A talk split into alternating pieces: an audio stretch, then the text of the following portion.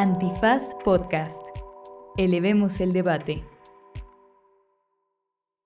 Hola, hola, ¿cómo están? Bienvenidas, bienvenidos, bienvenides a una cita más de su Estética Unisex. Estética Unisex. Con Jimena Ábalos. Disponible en Spotify, Apple, Google o cualquier lugar donde escuches podcast. El día de hoy estoy muy emocionada porque tenemos una serie que disfruté muchísimo, que empecé a ver un poco a mi pesar, pero que al final del día me pareció preciosa, que es esta serie de Netflix, que es una serie coreana que se llama Extraordinary Attorney Woo, o bien le pusieron en español una abogada extraordinaria. Y para esto está aquí nada más y nada menos que mi querida Mariana Díaz Figueroa. ¿Te quieres presentar, por favor? Hola muchísimas gracias por la invitación. Yo soy fan de Estética Unisex, así que muy feliz de estar contigo. Y pues yo soy Mariana Díaz Figueroa, soy una feminista interseccional, abogada, médico a temas de constitucional, derechos humanos, perspectiva de género y enfoque interseccional, entre otras cosas.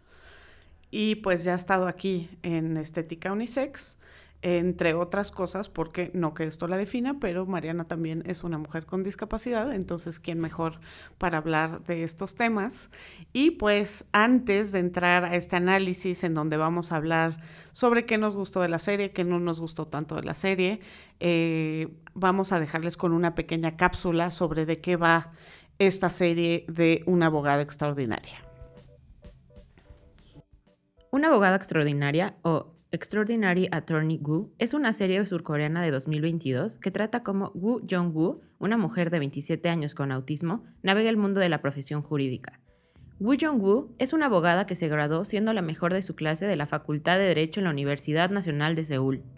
La abogada Woo está en el espectro de autismo, por lo que, a pesar de su talento y su memoria fotográfica, enfrenta obstáculos para integrarse al mundo de los grandes despachos de Seúl. Ella logra entrar a trabajar a uno de los despachos más prestigiosos, Hambada, en donde tendrá que navegar las complejidades de ser una mujer con autismo en un ambiente de trabajo tradicional. A pesar de la adversidad que enfrenta, incluyendo los secretos de su familia y la rivalidad de colegas y contrapartes, veremos a Wu encontrar su lugar en el trabajo, enamorarse y construir comunidad. Bueno, pues esta serie, la verdad es que yo no me, no me incliné tanto a verla inicialmente, ¿no? Y creo que se veía linda y tal, pero el hecho de que estaba en coreano, etcétera, como que de pronto no se me antojaba tanto como para echar la flojera, ¿no? Como que a veces vemos mucho contenido para desconectarnos y esto parecía como que me iba a exigir mucho, pero afortunadamente mi amorcito, a quienes ustedes conocen, eh, me insistió mucho que la viéramos. Él es muy fan de, pues, de este tipo de series y en general de las culturas coreana, japonesa, etcétera. Y entonces la vimos y pues precioso, ¿no? Nos encantó, nos pareció súper interesante. Conmigo congenió con muchos aspectos, ¿no? Que me encanta como estos, estas series que son procedural, que les llaman, ¿no? Que justo es esto, ¿no? Que hay un caso jurídico a resolver en cada uno de los episodios, pero que también hay este arco de los personajes que atraviesa toda la serie, ¿no? Entonces me encantó, me encantó el formato, me encantó la serie, pero platicando contigo, hablábamos de algunas cosas que, pues dentro de todas las cosas positivas sobre cómo se retrata a las personas con autismo, sobre cómo se retrata el tema de discapacidad o de neurodivergencia, había algunas cosas no tan atinadas y entonces mejor empezamos por ahí y ya después hablamos de todo lo positivo o de todo lo interesante que tiene la serie más allá, ¿no? Sí, totalmente. creo que hay varios puntos ahí como áreas de oportunidad, digamos, en la serie. Uno, pues, eh, la terminología muchas veces que se utiliza en la serie no es la más adecuada, se utiliza el término de discapacitado y sabemos que la terminología correcta es persona con discapacidad en principio. Y bueno, además de eso, la actriz pues no es una actriz con discapacidad que nos encantaría que cuando se hable de estos temas o del tema del que sea, pues haya representación de personas con discapacidad. Y luego también hay un problema ahí de, prejuicios y estereotipos. Eh, se reproducen un montón de eh, prejuicios y estereotipos en relación con las personas con discapacidad, o sea, muchos de los que vamos a ir hablando, pero uno que me parece como importante mencionar es que la serie se centra en una abogada eh, que está dentro del espectro autista. Y si ustedes se dan cuenta, cada vez que nos presentan a una serie que habla sobre este tema, nos hablan de un solo tipo de personas dentro del espectro autista. Generalmente son personas, eh, digamos, muy inteligentes que se concentran en un tema y entonces lo hacen de una manera extraordinaria. Claro que dentro del espectro autista existe eh, este tipo de personas, pero no necesariamente y no es la única manera de entender el autismo. Existen otras cosas que nos reflejan en la serie que me parece que reflejan un poco la realidad. Por ejemplo, esta parte de los impulsos eh, sensoriales que pueden llegar a ser muy fuertes y no solamente para desarrollarse en la sociedad, sino que eso implica o tiene un impacto en cómo te sientes y cómo te desarrollas. Por supuesto. No solamente porque suena muy fuerte algo o las luces son fuertes, etcétera, que eso está bien, pero tendríamos que poder reflejarlo de una manera más compleja y realista, ¿no? Porque sí creo que muchas cosas están todavía muy romantizadas y dejan de lado pues las barreras que enfrentan en general las personas con discapacidad y en específico las personas dentro del espectro autista. Claro. Sí, o sea, desempaquemos un poquito estas cosas que has dicho, por supuesto que estoy de acuerdo. Eh, en la primera, sobre que habla de persona discapacitada, eh, aquí recientemente tuve un debate con una persona en donde me decía que en el caso del autismo, del espectro autista, sí era correcto o ciertas personas sí preferían nombrarse no persona con autismo, sino autista, ¿no? Y hablábamos de ese debate y de cómo ciertas personas sí decían, eh, o sea, como que normalmente la razón por la que decimos esto de persona con discapacidad y la razón por la que esto es tan importante, y ya lo decíamos en, en, el episodio de Estética Unisex donde ya habías venido, es porque la persona va primero, ¿no? Y la discapacidad pues no califica o determina necesariamente a la persona, ¿no? Pero me estaba contando de que sí hay personas que dicen, sí soy autista, ¿no? Porque pues sí es algo que va por enfrente de cómo navego el mundo, ¿me explico? Y entonces me interesó mucho ese debate, pero sobre todo me interesó pues la noción de que pues las personas que viven esas experiencias tienen derecho a nombrarse una o la otra, ¿no? Digo, no estoy diciendo que eso sea lo que está pasando en la serie, en la serie sí me parece que es un error, ¿no? Pero me pareció interesante este debate. Sí, totalmente, creo que lo es. O sea, eh, tiene que ver también con una autoidentificación que me parece importante. Claro. ¿No? Y eso lo vemos no solamente en este ejemplo, sino, por ejemplo, eh, las personas que pertenecen a la comunidad sorda, pues tienen una manera de comunicación, eh, gramática, desarrollo de su cultura, etcétera, y ellos no consideran que son personas con discapacidad, que me parece muy bien, porque son parte de la comunidad sorda y eso está perfecto. Eh, la única crítica o mi crítica al respecto es que el término discapacitado como tal, me parece que tiende más al modelo médico y bueno, ahí tendremos que ser un poco más críticos, pero la autoidentificación, lo mismo, em, no sé, por ejemplo, con diversidad funcional. Hay personas que, se identifican dentro de la diversidad funcional. A mí no me encanta el término, pero me parece sumamente válido. Claro. La identificación. Ok. Em, esto también, o sea, pensando un poco en, en, el tema de la actriz, ¿no?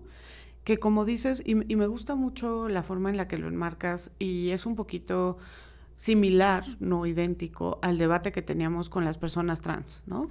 O sea, lo desafortunado que es que en papeles que retratan la experiencia trans se contraten normalmente actores y actrices cis, que además refuerza en ese caso en específico es muy problemático porque refuerza esta noción de que lo trans no es una identidad, sino de alguna forma es un disfraz, ¿no? O que solamente estás eh, performando temporalmente esto, ¿no? Entonces creo que eh, esos son mensajes muy dañinos y aquí vemos que también es de alguna forma una oportunidad desaprovechada, como lo decías, ¿no?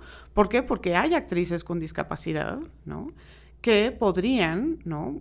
No solamente, eh, y, creo que ante esto siempre hay este rollo como de que, bueno, pero son actores, ¿no? Son actrices, pueden eh, interpretar a personas con discapacidad, pero creo que sí es problemático que habiendo actores y actrices con discapacidad, no se aproveche también esa experiencia de vida, ¿no? De alguna manera, ¿no? Me parece que sería importante, y bueno, no sé cuál sería tu postura, estoy hablando demasiado, pero que justo las, las actrices y los actores con discapacidad tuvieran oportunidad de tener acceso a muchos roles en general, pero particularmente si se está retratando la experiencia de una persona con discapacidad. A mí me parece importante, o sea, de otra manera, lo que creo que el mensaje que se manda es, claro, un actor o una actriz tiene que actuar por una persona con discapacidad porque la persona con discapacidad nunca podría actuar. Y eso me parece un poco problemático, ¿no? Sí, de acuerdo. Y además, sí, sin duda los papeles de personas con discapacidad, pero cualquier papel, o sea, el papel de la protagonista que se enamora o la protagonista que, no sé, tiene hijos o lo que sea, pues lo puede hacer perfectamente una actriz o un actor con discapacidad. Y vemos que cuando se incluyen en el elenco, digamos que las historias son mucho más fluidas al respecto. Claro. De hecho, hay dos series en este momento que pienso en las que el actor y además productor en su momento es una persona con discapacidad. Una de ellas es Special, que la pueden ver en Netflix, y otra es eh, Queer as Folk. no me acuerdo en qué plataforma está, pero también ahí es el mismo actor, que es un actor con parálisis cerebral. Okay que actúa maravillosamente y es un papel que me parece buenísimo. Y justo esto, ¿no? Que no tendría que estar limitado a roles en donde la narrativa tiene que ver con discapacidad, ¿no? Sino que las personas con discapacidad existen y navegan el mundo y viven todas las experiencias humanas y en ese sentido pues vale la pena también incluirlos, ¿no? En estas narrativas.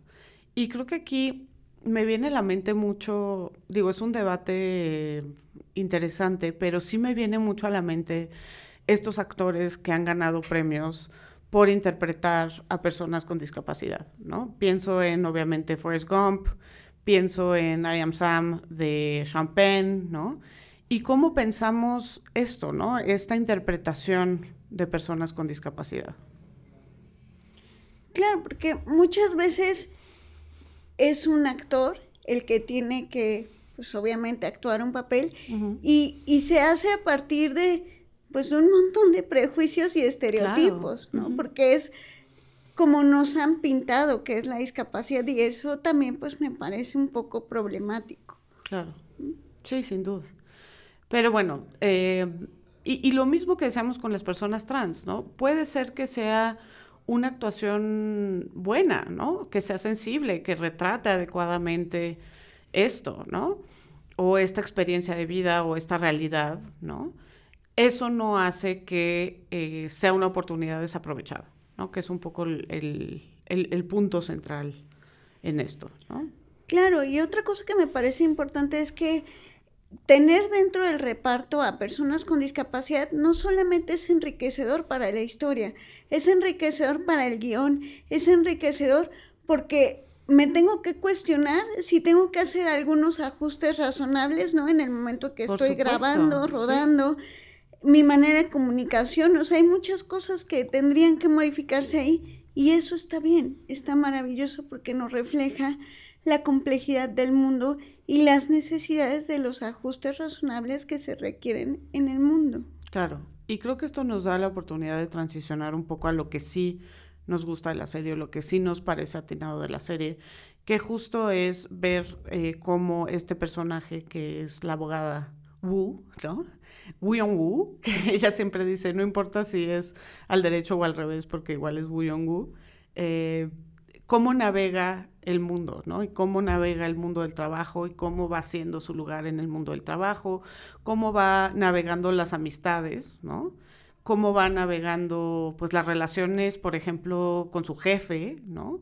Cómo va navegando también una relación romántica, ¿no?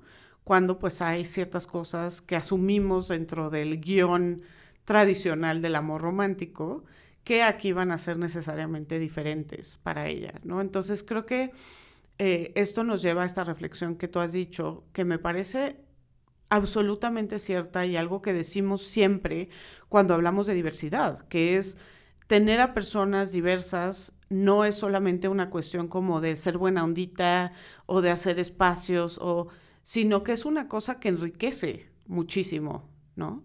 Y creo que lo vemos incluso en el despacho donde trabaja Wu Yong-woo, ¿no? Donde ella aporta este valor agregado que, eh, aunque hay otras cosas que le cuesta trabajo adaptarse porque ya está muy hecho ese mundo de esa manera, hay otras cosas en donde ella tiene este valor agregado, ¿no? Totalmente, creo que eso pasa en general cuando, cuando participan personas con discapacidad en en el mundo cotidiano, pues entonces nos damos cuenta de los prejuicios y estereotipos que tenemos, de las múltiples barreras que generamos y de la necesidad de volvernos a cuestionar muchas cosas y eliminar un montón de barreras.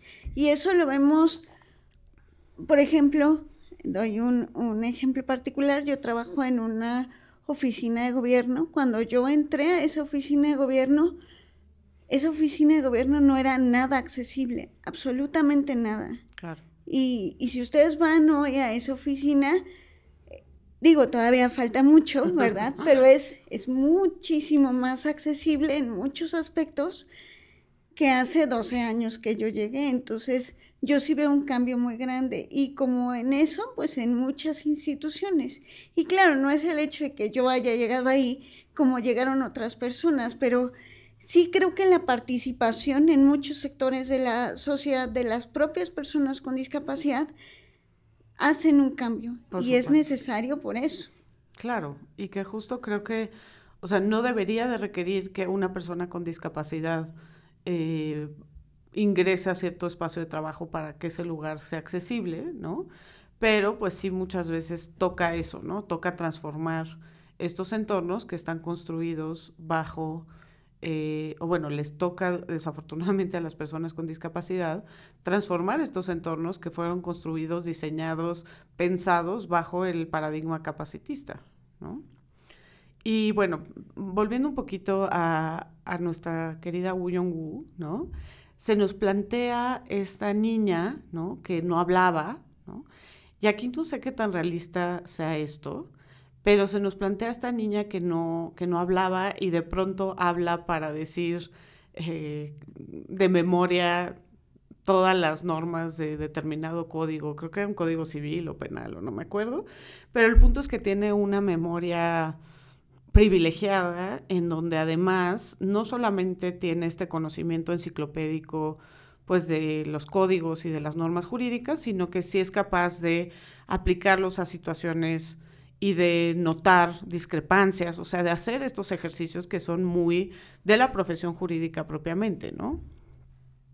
Sí, justamente ahí me parece como un poco romantizado, estereotipado, ¿no? Porque además nos enseñan una parte como del espectro autista, pues, entre comillas, ideal, ¿no? Y entonces hasta parece que hay ciertas barreras que no existen, aunque bueno, a lo largo de la serie nos las van enseñando, cuando pues el espectro autista es eso, es, todo un espectro y, pues existen muchas complejidades y barreras al respecto. Sí, y creo que aquí pues digo, seguimos hasta cierto punto en la parte problemática de la serie, pero en una cultura como la coreana que valora tanto la excelencia académica, ¿no? Que valora tanto como esto que, vemos en distintos episodios donde, pero es que es egresada de tal universidad y tuvo 10 cerrado, etcétera. Este, creo que sí nos, nos perfilan esta idea de que em, ella puede navegar estos entornos que son tan cerrados, ¿no? Solamente porque cumple con esa expectativa formal, por decirlo de alguna forma, ¿no? Exacto. Sin la necesidad, por ejemplo, de que el despacho haya hecho ciertos ajustes, ¿no? y, y pues eso en la realidad, digamos, en la vida cotidiana de las personas con discapacidad en el entorno laboral, eso generalmente pues no será así. Muchas de, estas personas requerirán ciertos ajustes y nos han enseñado que eso también es un problema, que, que contratar personas con discapacidad va en detrimento de, digamos, la calidad, ¿no? o la eficiencia. O la eficiencia. Cuando no necesariamente, porque lo estamos viendo desde un punto de vista eh, capitalista de productividad, en donde todo está ahí bajo un estándar determinado, pero justamente lo que decimos es, pues esos estándares están hechos desde un punto de vista capitalista y por supuesto capacitista. Claro, y patriarcal, ¿no? Hasta cierto punto, ¿no? Sí, y creo que justo eso es una de las cosas, o sea, creo que mm, es una narrativa hasta cierto punto heroica, ¿no? Porque ella puede perfectamente ajustarse a las expectativas y al rigor que tiene este despacho, ¿no? Incluso vemos con mucha injusticia cuando de alguna forma se asume que ella no puede hacer determinadas cosas, pero creo que sí no pone tanto el punto en el tema de los ajustes, ¿no? Eh, una de las cosas que les cuesta mucho trabajo es esto de que ella toma, ¿te acuerdas cuando cambia de jefe, no? Eh, que hay este momento en donde ya pues tenía un jefe que hasta cierto punto era sensible, eh, un cuate con quien tenía una súper buena relación, de quien aprendía, etcétera, y de pronto le ponen a quien es en realidad el típico socio de despacho, ¿no? Que es alguien eh, pues súper protagónico, que no da crédito a su trabajo, eh, que no reconoce sus aportaciones, nada, ¿no? Y en esa transición creo que sí podemos ver un poquito más, pues, cómo, cómo sería, ¿no? En realidad. Y una de las cosas es que le desespera mucho esto que ella hace, donde necesita tiempo para entrar a un espacio distinto, ¿no? Justamente, y, eso hablamos, por ejemplo, eso de flexibilidad de horarios, ¿no? Flexibilidad de ciertas tareas, esos son ajustes, ¿no? Y no estamos acostumbrados a hacerlo porque justamente si solicitas un ajuste, no se ve como algo positivo para, para apoyar a los fines del trabajo, sino seguramente lo estás pidiendo porque eres flojo, ¿no? Porque no puedes con el trabajo. Por supuesto. Y eso pues es terrible y termina siendo una carga desproporcionada para las personas con discapacidad. Claro. Y creo que lo vemos en ella, ¿no? O sea, cómo ella constantemente tiene que eh, demostrar superar, ¿no? Y aquí me parece pues muy linda la metáfora de la puerta giratoria, ¿no? O sea, cómo es literalmente un obstáculo material que ella tiene y que de alguna forma lo aprende a navegar, ¿no? Pero que sí representa metafóricamente esos obstáculos a un espacio que no está pensado para personas con discapacidad, ¿no? Claro, y además, justamente lo que decías me, me resuena mucho porque si vemos, bueno, por sí, por todo el problema estructural y sistemático es muy complejo, por la discriminación estructural y sistemática que las personas con discapacidad accedan en igualdad de circunstancias al empleo, por ejemplo. Y cuando lo hacen, lo hacen en puestos pues de bajo nivel, estereotipados, ganan poco, pero además tienen que demostrar que no solamente son buenos, son buenísimos. Claro. ¿No? Que son buenísimos, extraordinarios como la serie y que solamente así pueden tener la posibilidad de que se les abra un espacio por gracia divina y tener un puesto. Y eso me parece en serio una carga desproporcionada. De por sí, las personas con discapacidad se enfrentan a discriminación estructural y sistemática en absolutamente todos los aspectos de su vida. En serio es muy cansado, absolutamente todo. Y pedir esto en serio, en serio, en serio es... Claro. Es muy duro. Y esto que dices, digo, eh, creo que, y, no pretendo compararlo exactamente, porque creo que justo hay una dimensión de lo que estás diciendo que es especial o específica de las personas con discapacidad, pero que caracteriza y ha caracterizado históricamente a la otredad, ¿no? En donde eh, sí, claro, hay personas negras que pueden participar de ciertos espacios, pero son porque son extraordinarias, ¿no? Eh, justo ahorita estaba viendo que a lo mejor toca para otra estética, no lo sé, entrevista con el vampiro, la serie. Y una de las cosas, el personaje de Louis en, en esta serie es un hombre negro. Y una de las cosas que le vuela los sesos y le hace perder el control es esta narrativa de que él, por ser un hombre de negocios, etcétera, es un negro extraordinario, ¿no? Y que lo mismo se decía de las mujeres cuando em, empiezan a ingresar a ciertas profesiones, ¿no? Como de, ok, eh, esta persona puede ser que eh, pueda estudiar medicina, pero solamente es porque es extraordinaria, ¿no? Las mujeres en general no deben tener acceso a estos espacios, ¿no? Y entonces, si ya tenemos esa narrativa rebasada para otras formas de otra edad, por decirlo de alguna forma, eh, pues deberíamos de, ser más conscientes en este aspecto, ¿no? De cómo se, exige esto. Y que creo que lo vemos en el personaje de Wu Yong-woo, ¿no? Se exige que ella sea, em, digamos, eh, que se adapte a este contexto, que es un contexto además muy cerrado, que es el de los despachos jurídicos, ¿no? Además, en una sociedad que es particularmente tradicional, ¿no? Em, pero bueno, pasando un poquito a lo que, bueno, a la complejidad quizás en su relación con sus padres, ¿no? Porque por una parte vemos que se quedó con su papá, de alguna forma su mamá no la quiso, pero no necesariamente por un tema de eh, que ella tenía discapacidad, sino por un tema de que era una deshonra tener a una hija fuera del matrimonio, ¿no?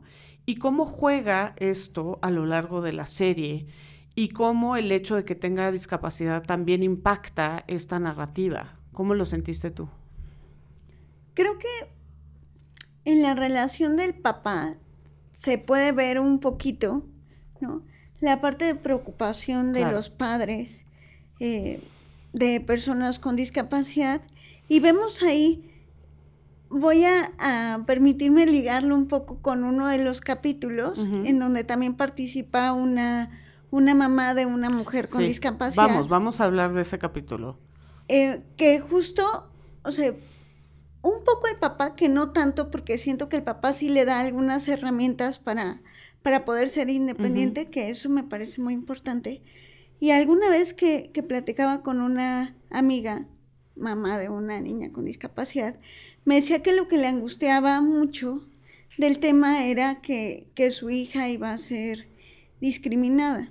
Y pues a mí me hubiera encantado decirle que eso no pasaba en esta sociedad, pero pues no le podía mentir, pero sí le dije que, que lo que ella podía hacer era darle herramientas a su hija para, para afrontar estas cosas. Me gustaría que eso no tuviera que ser así, que la sociedad no fuera capacitista y no discriminara a las personas con discapacidad. Pero mientras eso no suceda, pues tenemos que tener herramientas para poder enfrentar esto. Claro.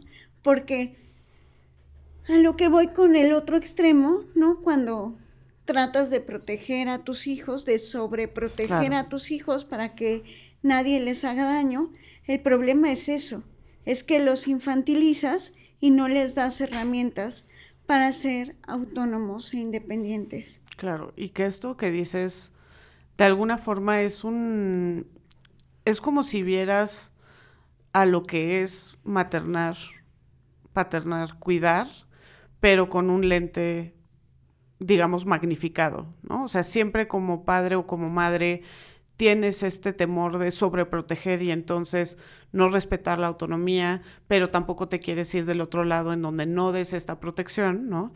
Y creo que las personas con discapacidad, precisamente ante este mundo que eh, sí discrimina, que sí maltrata a las personas con discapacidad, pues esto se ve magnificado por mil, ¿no? Sí, o sea, sin duda, y sobre todo creo que algo que, que tenemos que ponernos a pensar mucho es que uno de los estereotipos que se tienen en relación con las personas con discapacidad es eso, es que no pueden decidir por sí mismas y que serán niños o niñas eternas toda la vida. Y eso de verdad es, es, muy preocupante porque les quitas autonomía, independencia, ejercicio de derechos. Y lo que decíamos en otra estética es en la importancia de, del cambio de chip que tenemos en relación con ver el tema de discapacidad desde una perspectiva de derechos humanos es dejar de ver a las personas con discapacidad como objetos que deben ser protegidos para entenderlos como sujetos plenos de derechos y obligaciones. Y eso hace toda la diferencia. Totalmente. Y que esto curiosamente, insisto, no quiero comparar o ponerlo eh, en un lugar exactamente igual, pero con las mujeres pasaba lo mismo. Legalmente eran menores de edad por siempre, ¿no? Y justo hubo que planteárselo desde este lugar que dices, ¿no? Creo que, em, y bueno, hace 100 años esto era, seguía siendo parte del debate, ¿no? Que tanto las mujeres podían ser autónomas, etcétera. Em, en, el papá creo que sí vemos como este impulso de sobreprotegerla hasta cierto punto, pero también las ganas que tiene de que ella viva esta vida plena que la vemos vivir, ¿no? Donde pues trabaja y tiene a sus amigas y tiene a su, a su galán, ¿no? Y todas las cosas que pues todas las personas tenemos derecho a experimentar en esta vida, ¿no? Sí, totalmente. Y eso me parece bellísimo y muy valioso.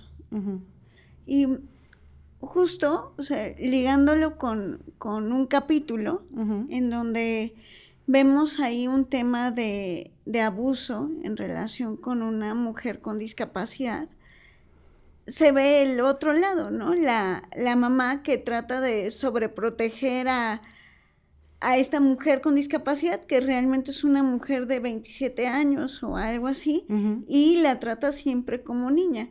Y como tú dices, el problema es que em, lamentablemente en relación con las personas con discapacidad, sobre todo aquellas eh, con discapacidad intelectual o psicosocial, en muchas ocasiones se les considera como no aptas para decidir sobre sus bienes, sobre sus cuerpos, que esto, como bien mencionabas, o sea, es algo que se discutió muchísimo en relación con las mujeres en general, que se da o reconoció la igualdad en capacidad jurídica, si no me equivoco, en el artículo 15, o sea, tanto era la necesidad, pues porque dependían de la decisión de su esposo, del padre, etcétera, porque no se consideraban aptas eh, jurídicamente, pero eso se sigue repitiendo con las personas con discapacidad. Tan es así que sigue existiendo el estado de interdicción que ya hemos dicho en otras citas, que es contrario al artículo 12 de la Convención. Claro.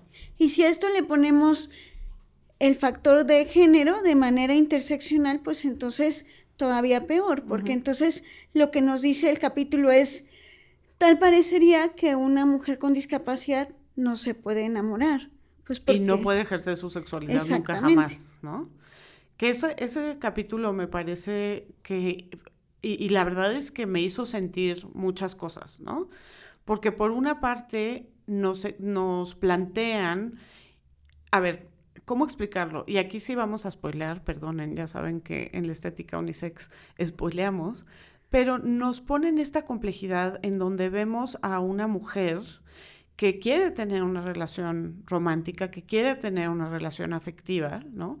Y que es su derecho elegirlo, pero por otra parte sí vemos este potencial riesgo en donde vemos que está teniendo una relación en donde una de las cosas que se nos plantea es que el hombre con el que está teniendo esta relación sí de alguna forma está siendo abusivo o se está aprovechando de su discapacidad y que además ya había tenido un antecedente donde esto había sucedido, ¿no? Entonces, creo que justo nos muestra esta complejidad de, por una parte, quiero reconocer que tienes autonomía, ¿no? Para decidir sobre tu cuerpo, y esto es de las eh, pilares del feminismo, ¿no? De los feminismos, tienes autonomía para decidir sobre tu cuerpo y tu sexualidad. Y si te niego esa autonomía de poder tener esta relación sexual, entonces si, me, si llevo ese argumento al absurdo, me, me explico, si lo llevo al extremo, significaría que tu consentimiento no vale nada.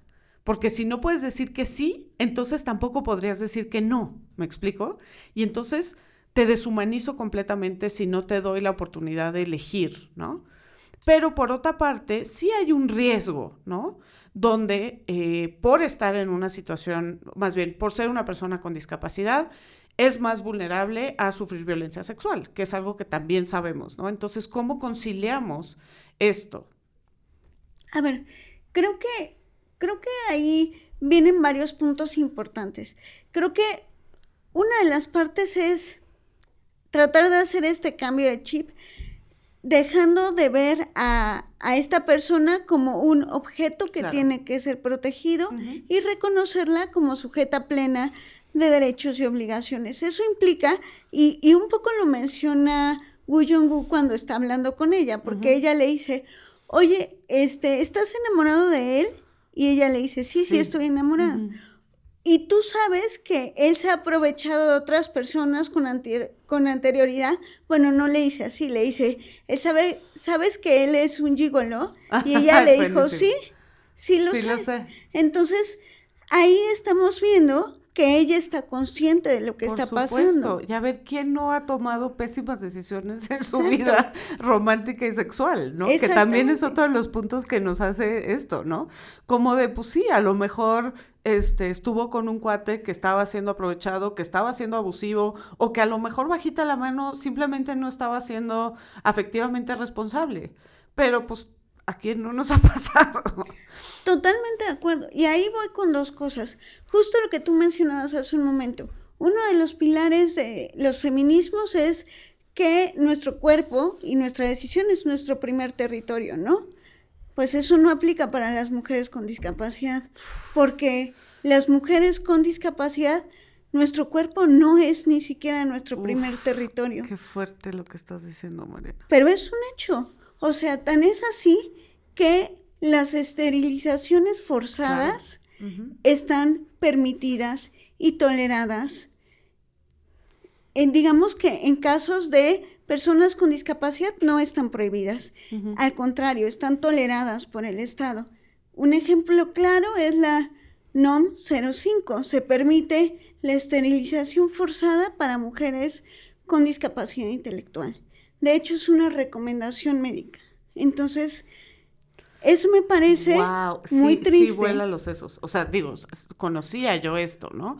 Pero justo viéndolo desde este lugar eh, de análisis feminista sobre la autonomía del cuerpo y sobre la importancia, ¿no? Y incluso desde este lugar casi casi parece una política eugenésica, ¿no? Que tenemos estas, estos antecedentes donde ya tenemos estos casos, pienso en María Mamérita, etcétera, donde ya se ha dicho que la esterilización, por ejemplo, de mujeres en situación de pobreza, de mujeres indígenas, etcétera, son políticas cuasi eugenésicas, ¿no? Porque justo atropellan la voluntad de las personas, ¿no? Yo trabajé muchos años con mujeres con VIH y una de las cosas que se sigue haciendo de manera regular en los hospitales es la esterilización forzada y coercionada de mujeres con VIH, ¿no? Entonces, sí es de estas cosas que dices, ¿cómo es posible, ¿no? Que no solamente sea aceptado, sino que sea la recomendación médica. Sí, literalmente. Entonces, desde una crítica feminista, porque yo me considero una feminista, eso es, es muy fuerte. ¿sabes? Para las mujeres con discapacidad, porque algo que para los feminismos ya es algo ganado, por eso em, Melania Mescoso, que es una académica española, una mujer con discapacidad, ella dice que las mujeres con discapacidad somos menos que mujeres. Y suena muy fuerte, pero si lo ves así, tiene toda la razón, porque ciertos aspectos que ya están ganados por los feminismos, ni siquiera son cuestionados para las mujeres con discapacidad.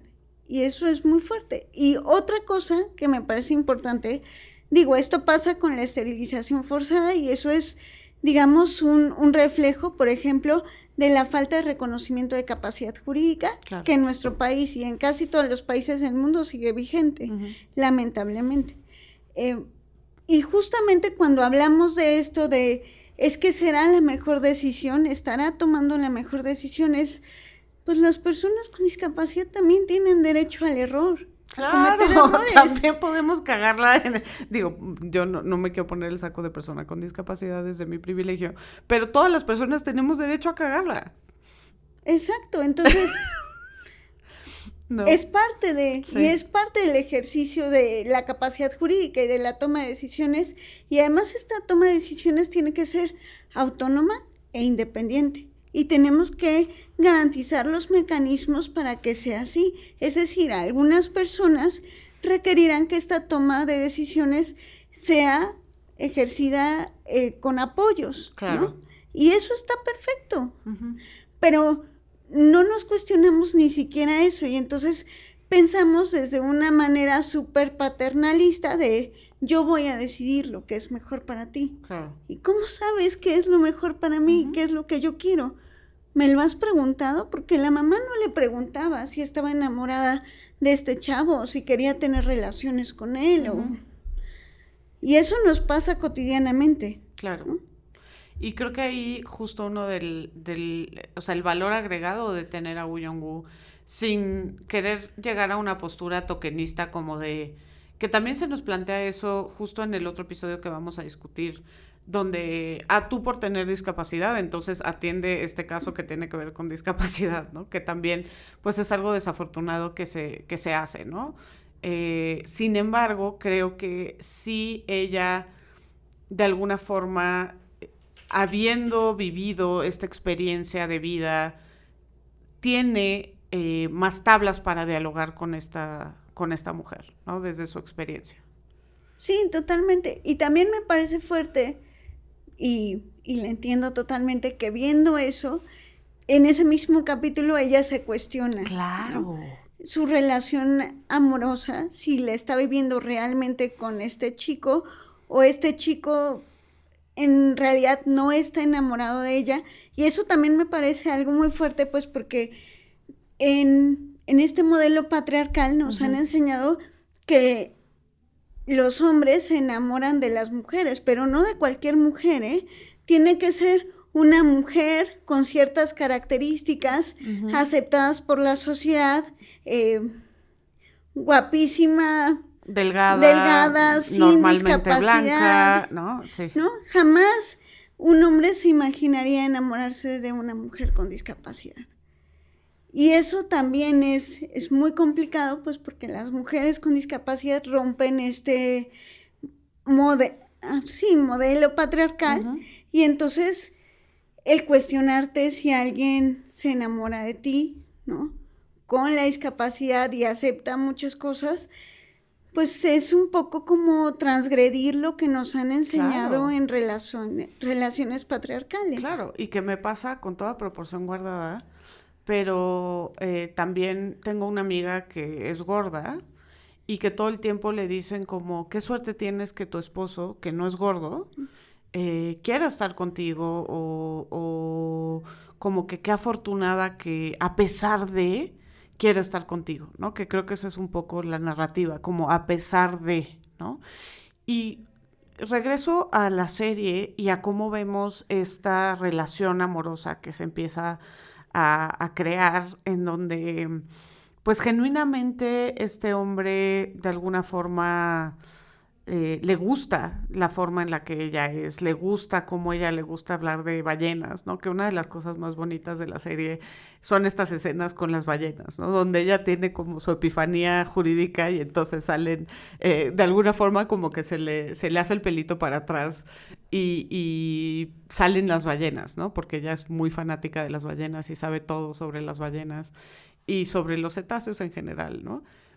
Pero creo que eh, una de las cosas que complejiza la serie, y me encantaría escuchar cómo lo sentiste, es el temor que ella tiene y que por eso decide terminar la relación al final, de que él solamente em, de alguna forma la quiera por quererla cuidar y que en determinado momento esto se vuelva como una carga para él, ¿no? Que es el discurso de la familia de él.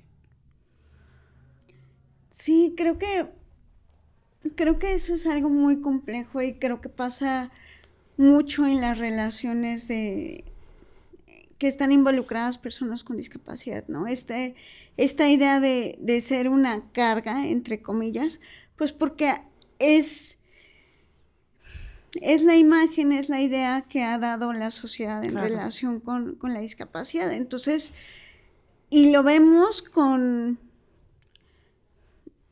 cómo es la plática con su familia. Su familia le dice, o sea, si tú te puedes conseguir otra novia que no tenga discapacidad, porque tienes que elegir a esta, ¿no? Búscate algo menos complicado. Y creo que esa es la narrativa de la sociedad, es o sea, una, una persona con discapacidad será una carga para la sociedad, entonces, ¿quién quiere tener una carga en su vida? Claro. Y, que también tiene que ver con el enfoque médico. Totalmente. Entonces, cuando no eres objeto de deseo, cuando eres una carga, o sea, creo que sí es, es complicado socialmente hablando estas partes amorosas y afectivas, ¿no? pues porque se reflejan un montón de prejuicios, estereotipos. También ahí, pues porque también las familias, eh, los hombres alrededor, ¿no? Tienen un montón de, micro o macro eh, capacitismos ahí que son muy complejos. ¿Y cómo has navegado tú eso? Muy complejo, la verdad que a veces desde una posición muy dolorosa. Pues porque justamente estos prejuicios y estereotipos, aunque ya lo he estudiado mucho y lo entiendo desde otra manera, sí me, me hicieron sentir muchas veces como, como incompleta, como insuficiente. Sí, creo que ha sido complejo. Y es un trabajo de todos los días. ¿eh? Claro. Sí, y justo también esta narrativa de, pues del modelo médico, ¿no? Como que creo que ahí permea mucho en esto que vemos en la serie, ¿no? Donde creen que él va a tener que tener, como que ser enfermero de ella de alguna forma, ¿no? Cuando pues vemos que ella es totalmente independiente en la serie, lo cual no es el caso de muchas personas con discapacidad, pero que eh, por lo menos aquí vemos que es una preocupación sin fundamento, ¿no?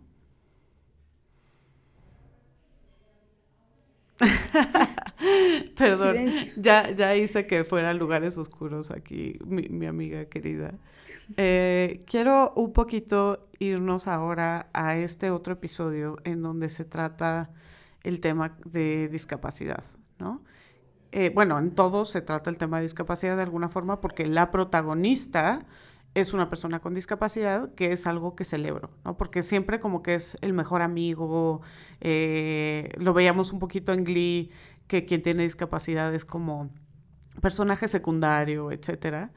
Y pues una cosa a celebrar es que justo la personaje principal es la persona con discapacidad, pero eh, hay algunos capítulos en específico donde vemos algunos aspectos relacionados con esto y uno de ellos es precisamente esta historia de dos hermanos, ¿no? que creo que es el tercer capítulo, en donde vemos a estos dos hermanos, em, es una escena muy dramática y aquí otra vez spoiler, en donde uno de los hermanos tiene discapacidad y es un autismo, me parece que sí tiene autismo, ¿no? Y es un, y es un grado de autismo quizás, o dentro del espectro de autismo, eh, digamos que es una persona que eh, se nos pinta como que le cuesta mucho trabajo controlar sus impulsos, etcétera.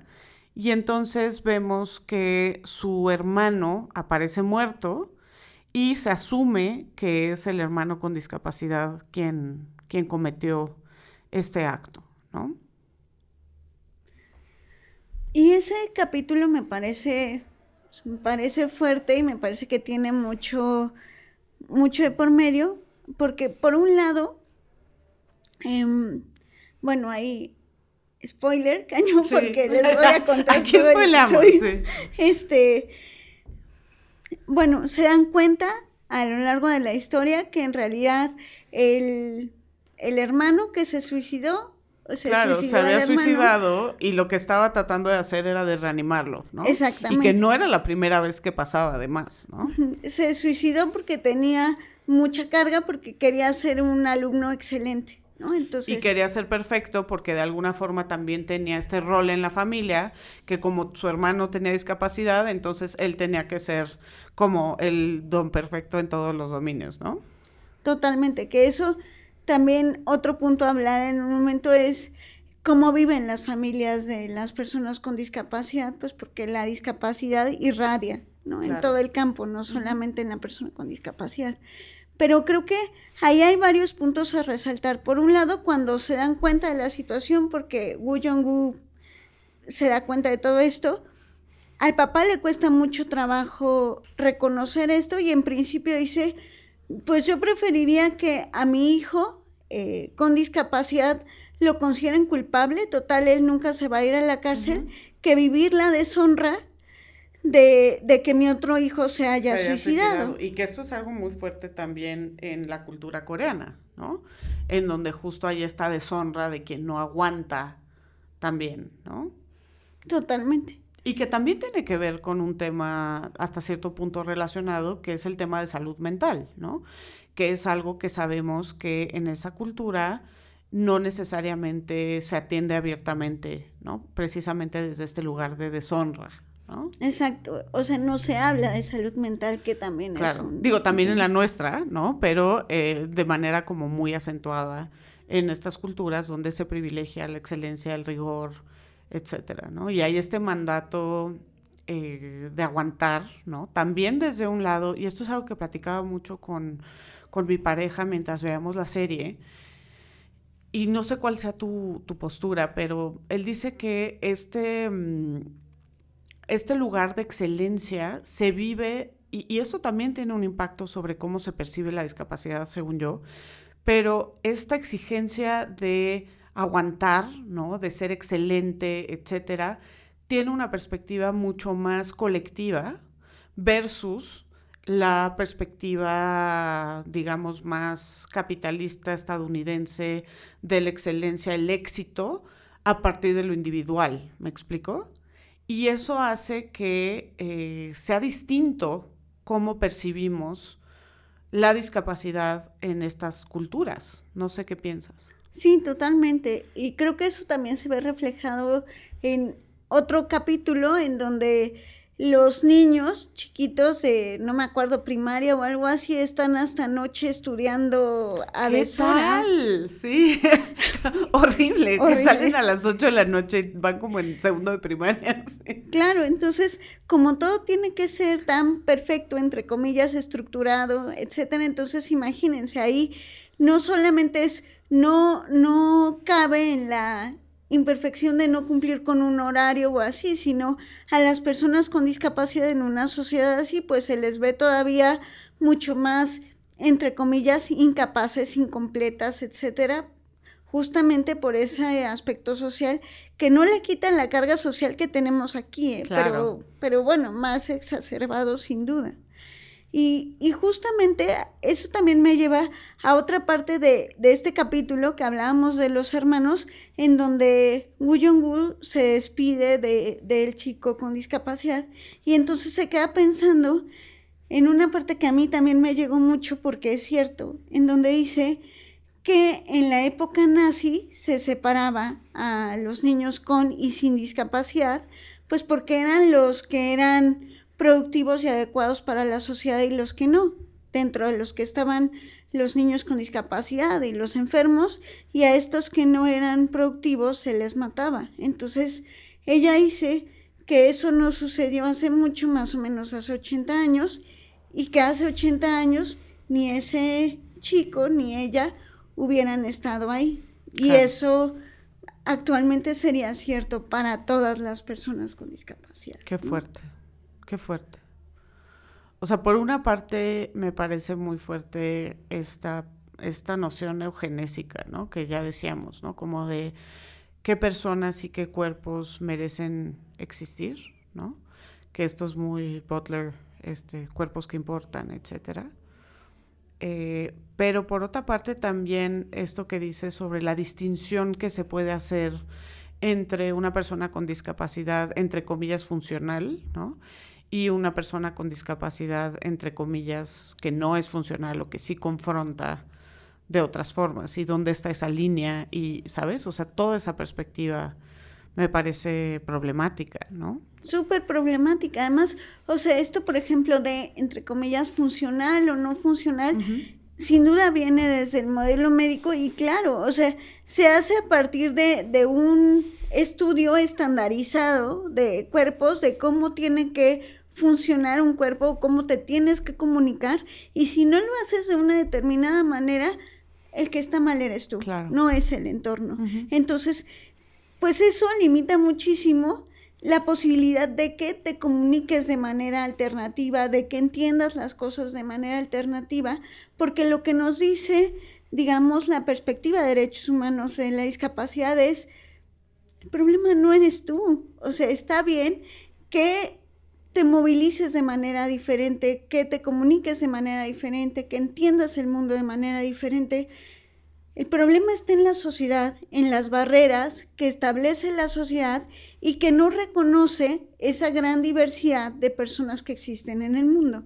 Claro. Entonces, creo que ahí deberíamos poner la atención. Claro, totalmente. Y bueno, eh, un poquito ya para cerrar, eh, me gusta mucho, o sea, dentro de todas las cosas que hemos dicho que son complejas, dentro de todas las cosas que hemos dicho que son problemáticas, ¿no? También creo que el personaje de la mamá es problemático, ¿no? Eh, y cómo hay esta exigencia de maternidad en donde ella también eh, de alguna forma cree que, y esto sucede, ¿no? Más quizás en Corea, donde ella cree que sus hijos reflejan sobre ella, ¿no? En donde también vemos en el último capítulo, o último y penúltimo capítulos de, esta primera temporada, que también hay esta parte de, pues, de la deshonra que viene a partir de los hijos a los padres, ¿no? Y cómo, de manera inesperada, esa deshonra no viene de Wu Yong-woo, sino viene de, de este otro hijo que sí ha sido maternado, cuidado, a quien se le ha dado todo lo que a Wu se le niega, ¿no? Entonces creo que ahí hay una parte interesante sobre el mandato de maternidad, etcétera. Podríamos decir mil cosas. Yo celebro profundamente el que haya esta protagonista en un procedural clásico, ¿no? Que yo me acuerdo que yo veía estos programas de niña, a mi abuelo le encantaba Perry Mason, ¿no? Que ahora hicieron una nueva Perry Mason y traté de verla, pero el primer capítulo había un bebé muerto y yo bebés muertos no puedo, entonces la quité. Este, pero como estos hombres que eran, eh, otra era Columbo, ¿no? Me acuerdo que él veía estas series de abogados brillantes, ¿no? Obviamente estaba Atticus Finch de To Kill a Mockingbird, ¿no? O sea, como estos abogados eh, paradigmáticos, geniales, que resolvían, que argumentaban, etc. Y como aquí tenemos a una mujer coreana con discapacidad, ¿no? Que de alguna forma eh, también puede jugar en ese terreno y también puede navegar las distintas experiencias de su vida y también tiene estos momentos que son maravillosos en todos los procedurals donde algo hace clic, ¿no? Y entonces resuelve el caso de alguna forma, ¿no? Entonces entiendo todo lo problemático que eso pueda tener eh, si pensamos como en términos amplios sobre discapacidad, etcétera, pues ya lo hemos dicho, pero también celebro mucho que tengamos este personaje. ¿no? Sí, a mí la verdad que me gusta mucho, digo, con mis críticas, que yo siempre critico todo, pero... de eso se trata la estética unisex, has venido al lugar correcto, estilista invitada. Me encanta, lo disfruto mucho y ha sido una, una serie muy bonita que me ha llegado en muchos aspectos de la vida y que celebro y que espero que en otros espacios, no solamente en, en series, sino en, en la vida jurídica, política, etcétera, veamos a más personajes con discapacidad como participando activamente. Claro. Y si alguien te preguntara, y sé que esta es una pregunta súper tramposa, ¿no? Y quizás incluso superficial, ¿no? Pero sí creo que tenemos un problema, digo, en, el mundo en general, en las profesiones en general, ya lo dijimos, pero en la profesión jurídica en particular, donde pues no hay muchas personas con discapacidad o muchas personas neurodivergentes, etcétera, ¿no? Precisamente porque se concibe como algo tan rígido, tan tradicional, ¿no? Creo que parte de lo que hay que hacer, y creo que la serie contribuye a eso, es cambiar el modelo del abogado, ¿no? Y uso el abogado con toda intención, ¿no? Pero ¿cómo hacemos para tener más diversidad en la profesión?